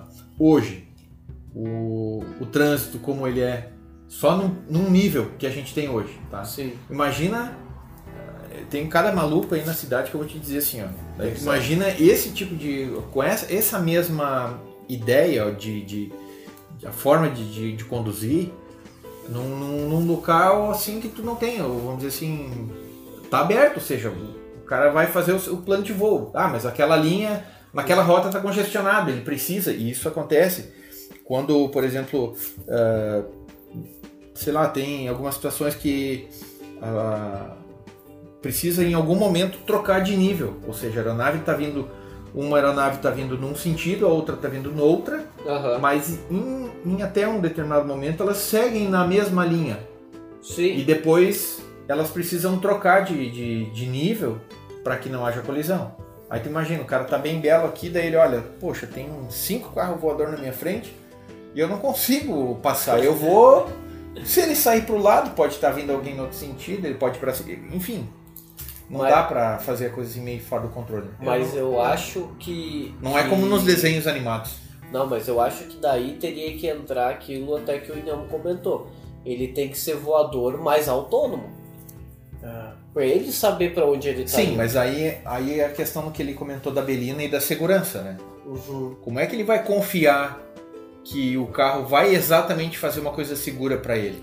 Mas daí é a evolução que o Isonir comentou. Mas é o medo que ele tem. Que ele prefere a Belina, que ele tem ela no, no controle. braço, né? Tem, né? O carro tá seguro, vamos dizer assim, né? É, mas o seguro é muito melhor eletrônico do que o seguro. ah, Eu vou pra esquerda ou vou pra direita? E o outro, o outro piloto lá vai pra esquerda ou pra direita? É, aí. Assim é. não. Se for um, um eletrônica, já tem um protocolo, ele se comunica lá. Aí se ele tá vindo de tal lugar, já vai pra esquerda ou já vai pra direita, já tem um protocolo, não tem perigo de bater. Olha um exemplo ontem. Agora tu, se for piloto, vai ficar pensando. Sim. Sim, sim. Porque alguém invadiu Ah, a da, tua o- rota. da e- outra vez ele foi pra esquerda, eu vou pra esquerda também, eu vou pra direita hoje. E isso, isso que tu tá comentando, Isonir, nos carros das vias, quando ser autônomo, os acidentes, teoricamente, vão reduzir muito. Só vai acontecer acidente quando tiver alguma falha muito grave. É, mas aí o que que impacta, né? Ah, por exemplo, se tu. É, tudo do base de- vem da tua referência. Se, por exemplo, cai uma aeronave, Aham. morrem 150 ou 200 pessoas, meu Deus, morreram 200 pessoas. Sim, Mas se tu fizer. Quantos, quantos aviões caem durante o ano? sim, sim, né? sim. Ah, e aí for ver a estatística do, do trânsito, né? morreu muito mais. Enfim, agora vai ser a mesma situação. Ah, mas aquele carro lá é autônomo e atropelou um, um cidadão. Aham. Mas quantos casos ocorrem disso? Sim, né? E é muito mais fácil. Ontem, por exemplo, estava indo para casa, próximo aqui ao posto de gasolina, uma pessoa simplesmente atravessou na minha frente, do nada. E naquele mesmo instante, assim, foi uma reação bem, assim, intrigante, porque ah, daí tu tem que pensar muito rápido, né? E daí é onde que a nossa reação ela é lenta comparada a um sistema ele- eletrônico embarcado. Por exemplo, eu estava vindo, me aproximei do posto, aí o pessoal tem em fazer aquela, aquele cruzamento que é proibido. né? direto no É. posto. Cruzou ali, só que duas, duas, duas pessoas fizeram isso. A primeira conseguiu e parou no meio. O outro tentou ir na mesma linha, achou que o da frente que ia fazer e não conseguiu. Parou no meio da estrada. Eu tô indo, né, uma velocidade, ah, vamos dizer adequada para aquele ponto, e até porque tô indo para casa já não tem mais pressa. Eu, se eu tô desatento, eu bato. Aham. Se eu me assusto, eu freio, o carro que vinha atrás de mim bate, Bate. atrás. Né? Aí pensa assim, os carros hoje que tem os sensores né, de, É, Essa, de, de- essa de posição decisão, e tal. essa decisão o eletrônico tro- toma numa fração de segundo. Exato. Isso. Tu leva segundos para fazer. Tu pode levar segundos e já é. É, até E, vi. e assim tem uma coisa. é, eu sempre vou dizer, como o pessoal fala muito que a pessoa idosa demora muito mais para ela tem os raciocínios mais, é mais lento. mais lento, mas na realidade ela não tem o reflexo mais lento. É que uma pessoa que tirou a carteira hoje, ela sabe que ela chegou na esquina, ela vai dobrar, ela só olha no espelho se vem um carro de trás. né? E uma pessoa idosa, uma pessoa mais velha, Uhum. já aconteceu para ela que quando ela dobrou a esquina tinha um carro estacionado errado, tinha um carro que vinha na contramão, sabe? Ela, ela tem muito mais Coisa opções para analisar, muito, muito mais seja- opções, muito mais ah, é, que o ser humano Informação histórica. informação histórica, porque o ser humano aprende por tentativa e erro. Depois que tu, tu viu uma coisa, toda vez que tu passar por aquela informação, tu vai Ou aquilo Ou- tiver na iminência de tiver na acontecer. iminência de acontecer, tu vai pensar. Então, se for uma pessoa que tirou a carteira agora, atravessou um cara na frente, freou, pronto, o cara passou.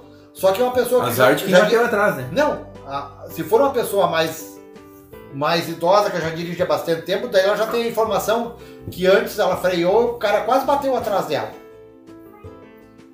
Ela ela freou, o carro apagou, sabe? Ela então ela vai olhar o espelho, ela vai ela tem um monte de informação antes de tomar a atitude de Antes frear. de chegar na, na esquina, ela já começa É. a pensar o que ela vai fazer tem e olhar muito- o cenário, né? Sim. Então, na realidade, ela não é mais lenta. Ela tem muito mais informação para processar do que. E como é um processador lento, leva tempo. É. O nosso Olhando. cérebro é uma máquina muito maravilhosa, é né? Mas aí. para essa parte do da tomada de decisão, É, isso aí é uma coisa que eu acho que. Não, é que ela foi feita para tomar uma decisão com outro. Ah, primeiro tem que manter o Um outro tempo, né? Com um tempo mais lento, cara. Era andar a cavalo de carroça. Hoje o cérebro tem que evoluir muito. É, e isso é uma outra coisa, né? Se parar pra pensar assim, os É carros. muita informação. É, uma coisa que eu sempre me questionei e nunca entendi o porquê, né? A gente tem ah, uma legislação no Brasil que limita a, a velocidade, então, ah, na grande maioria dos- das cidades, nas estradas, é 80 por hora.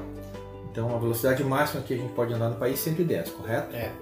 Então, eu não entendo por que, que o carro ele tem que atingir uma, uma velocidade lá de 200 km por hora. Né? O meu, por exemplo, indica lá né, 240. Eu sei que o painel fica bonito, né? Sim, né? sim. Legal, ó. então a velocidade é, de 100 e 120 km por hora, tá, tá- o ponteiro está ao, tá ao centro, né? Eu tenho a opção de usar o, o velocímetro digital, Aham. mas eu não costumo usar, eu prefiro o analógico, porque é aquela coisa, eu tô, eu tô olhando para o trânsito, mas ah, o que tu vê no entorno, né? Pela posição do ponteiro, tu já tem ideia da velocidade. É, o legal é que ele tem os dois, né? É, então assim, se tu parar pra pensar que nós temos uma tecnologia que poderia, vamos supor, limitar, né? talvez não seja viável, ou por exemplo, não seja uma coisa interessante a se vender. Aham. Se todos os carros, né, de qualquer brasileiro comum, de qualquer cidadão comum, tá, não ultrapassar 110 km por hora, nós teríamos uma situação assim, bom, mas carro de polícia, ambulância, né, enfim, algum carro de autoridades, alguma coisa assim, tivesse uma limitação maior, ou seja, de que adiantaria roubar um carro que não ultrapassa os 100 por hora se o carro da polícia vai a fugir. 200? Então, e outra, o- eu sempre digo assim que, claro, o problema não é a velocidade, no meu ponto de vista. O problema é a forma como tu conduz e, e a velocidade que tu, que tu, uh, vamos dizer assim, aplica no veículo no, no, no cenário onde é que tu tá. Ou seja, não adianta que aqui, no- na, na Tristão Monteiro aqui, eu já, em situações de emergência assim, já andei a 60 por hora. Uhum. Tá? Errado? Com certeza, né? Mas já teve gente que passou assim por mim que eu nem vi que carro que era. Aí tu imagina, né? Andando numa cidade do centro, na, na rua do centro, uma Pelo velocidade alta, alta, né? E, mas pra que isso, né? Eu até cheguei uma vez, eh, comentei na, na época da escola, de fazer um projeto, por exemplo, ah, a pessoa entrou numa via, assim como tem hoje aqueles loopings que fazem a, a, a- leitura da, da- da- Como é que eu vou te dizer?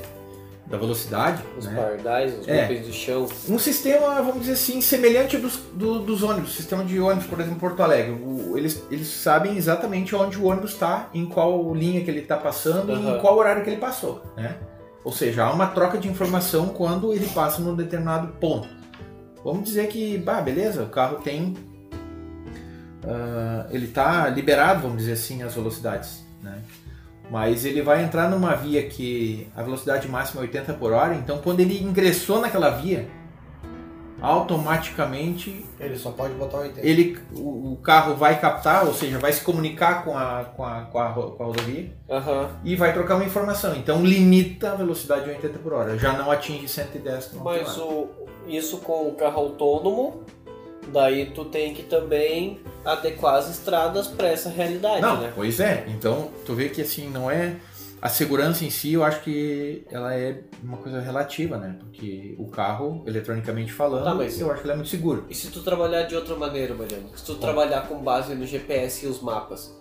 Porque no mapa, no GPS, tu já tem a limitação da faixa. Sim. Tu sim, pode trabalhar pelo GPS? Sim, automático. É, não sei se tu reparou ali, se tu acessou o navegador, Aham. o, ele te indica no painel ali a, Isso. a velocidade. Exato. Beleza, então automaticamente poderia transferir essa informação para o módulo lá de injeção, vamos dizer assim. Não sei se é para lá que vai a informação. E aí limitar. É, pode, ser, pode ser pelo módulo. Porque Só o que- acelerador entra no módulo e o módulo que manda. É o módulo que manda. É, tu vê assim, ó. há- eu acho que tem várias possibilidades de resolver vários outros problemas. É, eu Só comecei. que, só que o problema não tá na velocidade, né? O problema tá na atenção do Na motorista, né? atenção. Que tem justamente. gente que anda a 120 e não é risco nenhum. Agora tem gente que anda 10 por, ro- por hora e é um risco. É, Sim. exatamente. É um risco. É, a pessoa entra num, num- num cruzamento, ela para no meio ali e ela fica olhando para que lado que ela vai, ela nem se decidiu ainda. Sim. Né? Ou, enfim. Eu, eu vou dizer que eu comecei o episódio com a opinião de que antigamente que era bom os carros, mas eu tô concordando com o Isonir. Essa parte do carro autônomo, com todas as vantagens que o Isonir, o Mariano comentaram durante o episódio, eu acho que vai ser uma vantagem bem interessante pro os motoristas, pros pedestres em geral, e vai ser mais seguro mesmo. Eu sempre. É que a gente trabalha com problema eletrônico, né? É, é que a gente. A gente pega a linha- exceção. Sim, sim, sim. A gente pega a exceção e isso que dá o medo. Porque a gente sabe que um processador, lá de uma linha produtiva de 10 mil placas, um processador pode dar defeito, né? Agora uma curiosidade, né? Vamos, vamos dizer assim, ó, vamos pensar essas, essas caixas eletrônicas que a gente faz manutenção aqui, tá? Aham. A gente percebe que eh, seguidamente dá defeito. Sim. Em alguns modelos tem alguns problemas de construção e a gente está acostumado, né? Já tem uma ideia mais ou menos. Inclusive a gente faz muita manutenção preventiva que a gente já tem histórico, né? Já tem ideia de quanto tempo aquilo ali vai durar e a gente já faz uma prevenção para que aumente esse tempo, né? Ah, segue então as orientações do próprio fabricante para fazer algumas alterações no sentido de otimizar o uso. Nos carros, Isonir, como é que como é que funciona isso? Estraga muito o módulo? É uma coisa que vamos, eh, vou dizer, eu pergunto porque assim a nossa realidade é, é né? diferente, né?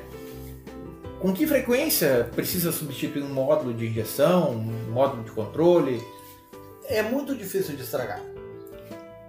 Mas eles dão, eles dão problema. Eles, eles dão problema por, causado por Usuário. pessoas que não, são, não têm capacidade de arrumar, que começam a mexer onde. É o cara que foi lá e instalou aquele aquela, aquela É. tomada por reboque, Foi lá, foi medir, onde não é, devia. é, mediu um fio lá com, com a lâmpada onde não podia mexer, botou uma bateria invertida, Nossa, nossa. um carro que bateu, Ah, sim. Um carro que bateu, um carro que o, o mecânico fez um, um- Então vamos dizer assim, pro- uma, uma parte lá do de uma chapeação lá deixou uma, uma quina viva, cortou o fio, deu um curto. Então isso aí é o, o que a maioria das coisas estraga é por defeito Causado. causados por Agora não me- por me- defeito de fabricação. Sim, agora me veio na mente o, o meu sogro tem um, tem um cadete. É, ele é o único dono até então, ele ainda tem o carro, é 97, se não me falha a memória. E ele ainda tem o veículo. Ah, nunca, nunca foi necessário fazer manutenção no sistema de injeção eletrônica, ou seja, a parte do módulo, vamos dizer assim, né? Tá boa? Não, tá intacto do mesmo jeito, né? Claro, eu acredito que alguma, Nossa, algum ajuste, 97. alguma configuração de parâmetro talvez já tenha sido feito em alguma revisão, né?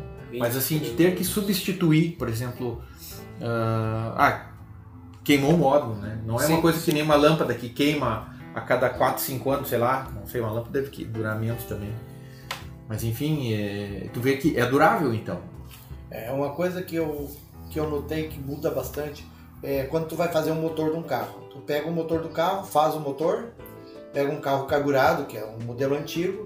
Quando tu vai fazer pegar, tu tem que botar gole de gasolina, ele demora para pegar, afoga, é, tu tem que puxar. coisa- Um, um injetado, um carro injetado, tu monta, tudo vai lá, bate arranca, ele fica funcionando na lenta. Porque o sistema se autoajusta e pronto.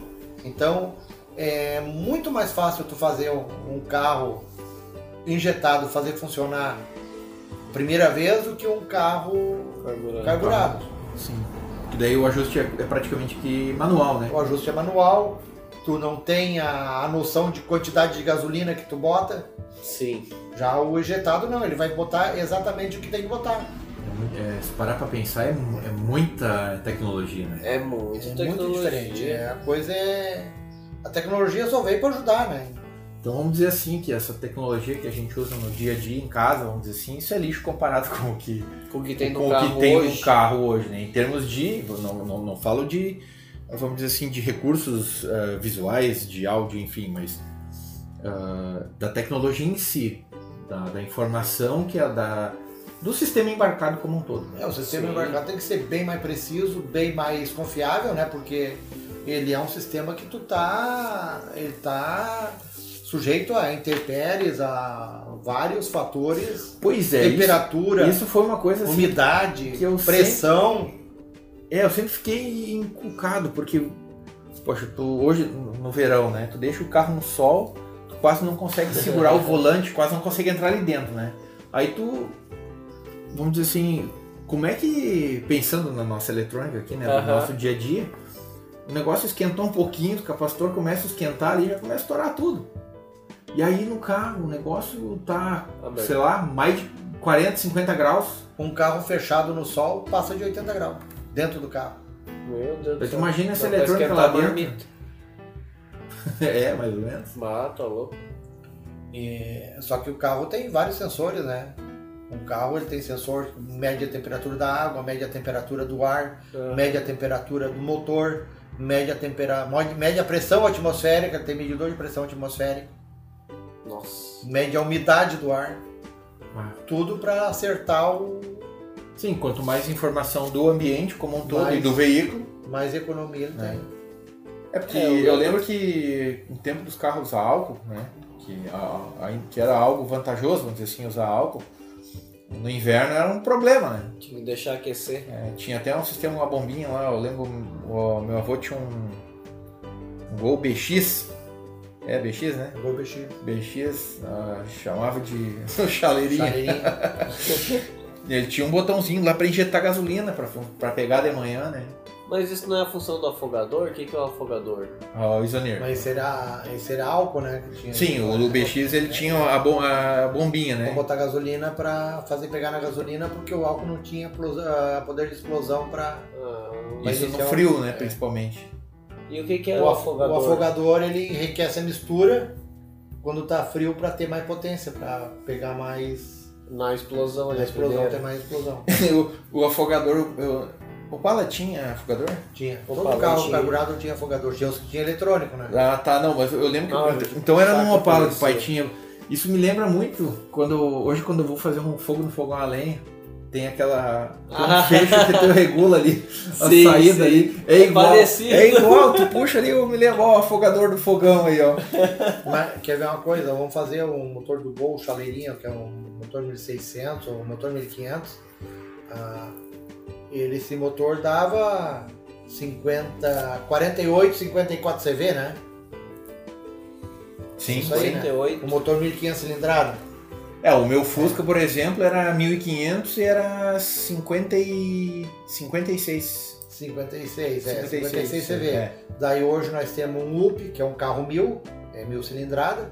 E qual é a potência do UP?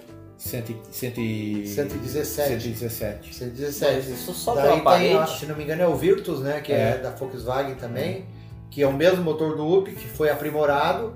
Ele já dá 128, 138 CV. O mesmo motor. Nossa o mesmo Senhora. motor. Com, vamos dizer assim, É só soluções de software. sim. De... Um, um- isso É. daí nós estamos falando com, se- com 600 cilindrada a menos, né? com- É metade É. Da, da cilindrada. E três cilindros, né? Três cilindradas. Então esses motores aí são Sim, motor muito muito tecnológico. É muita tecnologia que tem. O pessoal isso é bacana. das antigas tem que se atualizar, né, Zunir? Por isso que tu tá sempre em reciclagem, aumentando os conhecimentos e comprando Olha, tem, material. muito, tem muito técnica eletrônica que não, não tem metade dos instrumentos que o Isoneer tem ali, né? Ah, mas às vezes a gente vai lá pegar coisa emprestada. É. O negócio é. Tu tem que saber aonde buscar informação e tu tem que estar próximo das pessoas que possam te Eu- auxiliar. Eu quando me formei no CIMOL, o meu trabalho de conclusão foi bateria, acumuladores. Olha. Aham. E eu eu na época eu dizia que eu sabia tudo de bateria. olha. E hoje eu não sei nada de bateria. Tu vê, né? Porque o que a bateria evoluiu é a mesma coisa, é uma placa de chumbo com ácido e água que produz energia, é uma reação química. Só que hoje a evolução da bateria mudou muito, né? Mudou assim que é, é muito diferente e tudo detalhezinho simples. Sim, coisas. de um produto que um tá produto- desde a década Do produto que tu 80. olha, uma bateria antiga e uma bateria de hoje é igualzinha, é uma caixa. Aham, a É uma caixa que né? tem chumbo e ácido dentro. Sim, Ah, sim. É. É, Mas acho que vamos fechar, pessoal. Esse então foi, tá. foi o nosso episódio que a gente teve mais tempo, provavelmente. E provavelmente a gente poderia ficar pelo menos umas 4 horas só usando das experiências do Isonir, É, não, não. falando Vou- sobre. Mas ainda a gente vai, vai falar. fazer a parte 2. É, parte 2, vamos conversar sobre a beirada, vamos falar sobre um monte de coisa ainda. É, Não, ainda o mais Célio que ele- ainda não falou, né? Sim, sim, Não, sim. sim. quando trazer o Célio. Vai ser 8 horas de podcast Mas o Célio vai vir de volta. do futuro. Não, ele vai vir de volta pro passado, ele já tá no futuro, né? Ah, verdade. Mas, Isonir, muito obrigado pela participação. Foi um prazer passar esse tempo aprendendo um pouco. Foi uma escola. Eu espero que a gente tenha uma parte 2 para a gente aprender mais ainda contigo. E para quem nos ouviu até agora, como é que tu tem rede social que a gente possa te achar, Isonir, para os nossos ouvintes? Não, eu tenho rede social, meu nome, tenho uma página da firma. É. Eu não visito, a, não coloco coisa faz bastante tempo. Mas tem umas coisas interessantes lá. Como é que o pessoal te acha no Facebook, Isonir? É Isonir, Senhor Cardoso? Isonir Cardoso. Isonir Cardoso. Ah, Aí, é, bota a cidade de Taquara, vai achar o Isonir lá. É. Se quiserem conversar com ele sobre a beirada da terra, tá, É, tá lá. isso aí. Então, pessoal, obrigado a todos que ouviram até agora e até a próxima.